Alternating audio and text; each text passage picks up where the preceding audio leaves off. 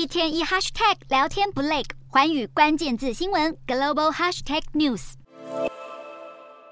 菲律宾政府近期同意要增加四座军事基地供美军使用，引发中共不满。中国驻菲律宾大使黄希连批评美国是想要借此干涉台海局势，更对在台湾工作的菲籍劳工发出威胁。此话一出，马上引发菲国各界群起炮轰。参议员汉迪夫洛斯便发出声明，批评黄希连竟敢威胁菲国政府。这番言论实在太丢脸，他没有资格成为外交官。呼吁菲律宾总统府要求北京尽快召回黄希连，更怒轰中国在西菲律宾海，也就是南海的船只还有人造岛屿都应该一起打包行李离开。菲国左派政党并肩党则指控这番言论根本是人质挟持者的表态，政府应该立即将黄希连驱逐出境。菲律宾众院少数党领袖卡斯楚也严正表明黄希连的发言非常不可取。菲律宾国防部和国家安全会议事后也对此回应表示，坚决反对中国利用海外劳工来制造恐惧和恫吓菲国政府。黄希连的发言一传出，马上就成为菲国各家媒体的头条，也凸显了中菲关系日趋紧绷。中国十日才刚刚结束环台军演，美国与菲律宾的肩并肩联合演习也紧接着在十一号登场，共一万七千六百多名士兵参与，创下历年最大规模，联手对抗中国的意味相当浓厚。